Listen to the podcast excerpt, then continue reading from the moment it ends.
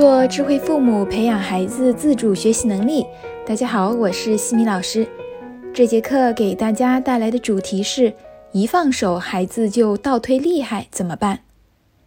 有妈妈和我说：“西米老师，我之前在孩子学习上盯得比较紧，我也知道应该改变，可是我现在一放手，孩子就倒退的特别厉害，怎么办呀？”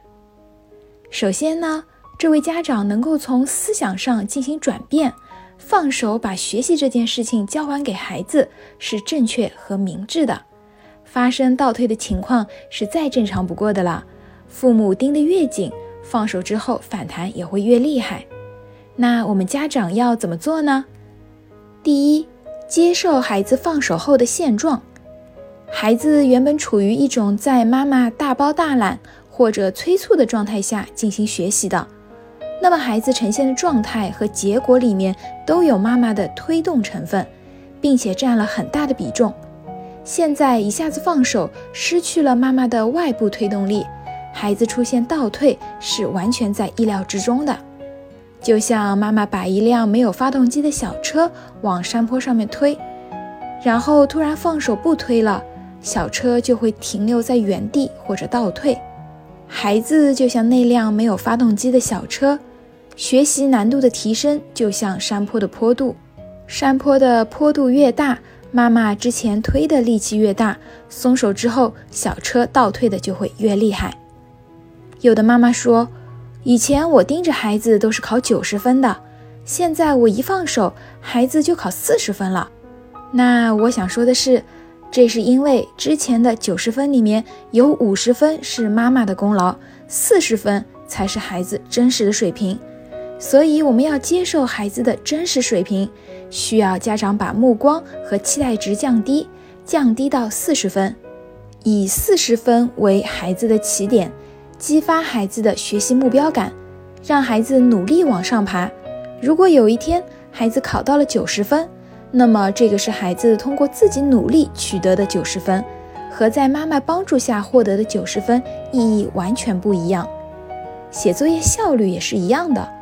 如果妈妈催着能够一个半小时完成作业，放手之后孩子要三个小时才能写完，那么三小时才是孩子真实的写作业的状态和效率。我们也要接纳孩子三小时的效率，给到提升效率的方法和机制，让孩子自己在学习与玩之间做出更好的平衡。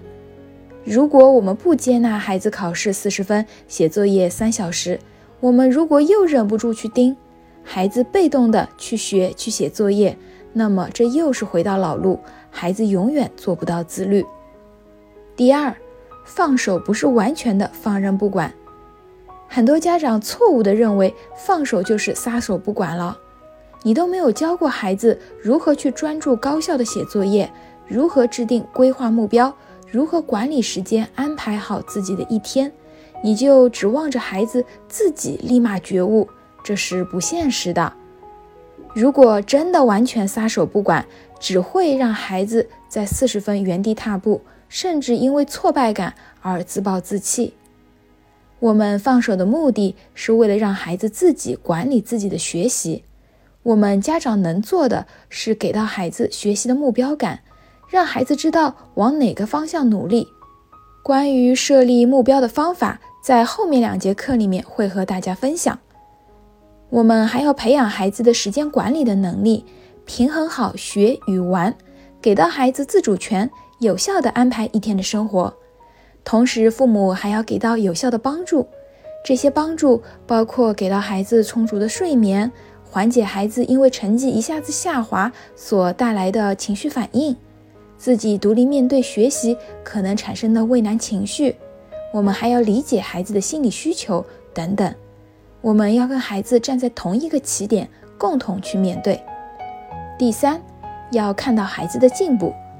很多家长放手之后，看到孩子第二次考试四十五分，第三次考试四十八分，又会忍不住想要批评孩子了，觉得孩子怎么考来考去还是不及格。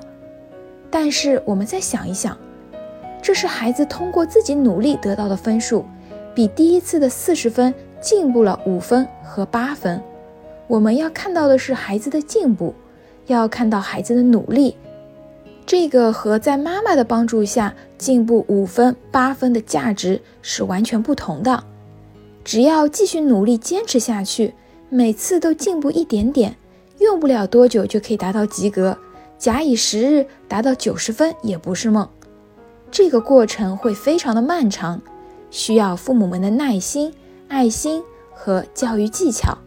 孩子需要父母的鼓励和支持，让孩子体会努力之后的成就感，才会更加愿意驱动自己去进步。也要和孩子一起去分析一下每次进步的原因以及可以再提升的方向，然后一起讨论如何离目标更进一步，跟孩子一起想出更多的方法来。所以呀，放手之后倒退是非常正常的，也希望这位妈妈能够接纳这个情况。并且思考应该如何放手才能够达到孩子自律的目的，多一份耐心，静待花开。希望也能给到相同困扰的父母们有所启发。在下一期的课程中呢，我将会和大家分享如何设立合理的目标。感谢各位收听。如果你喜欢西米老师的课程，欢迎在评论区给到反馈意见。在节目的最后，西米老师要给大家送福利了。关注我们的公众号“西米课堂”，后台回复“绘本”，就可以免费领取海量高清绘本故事读物。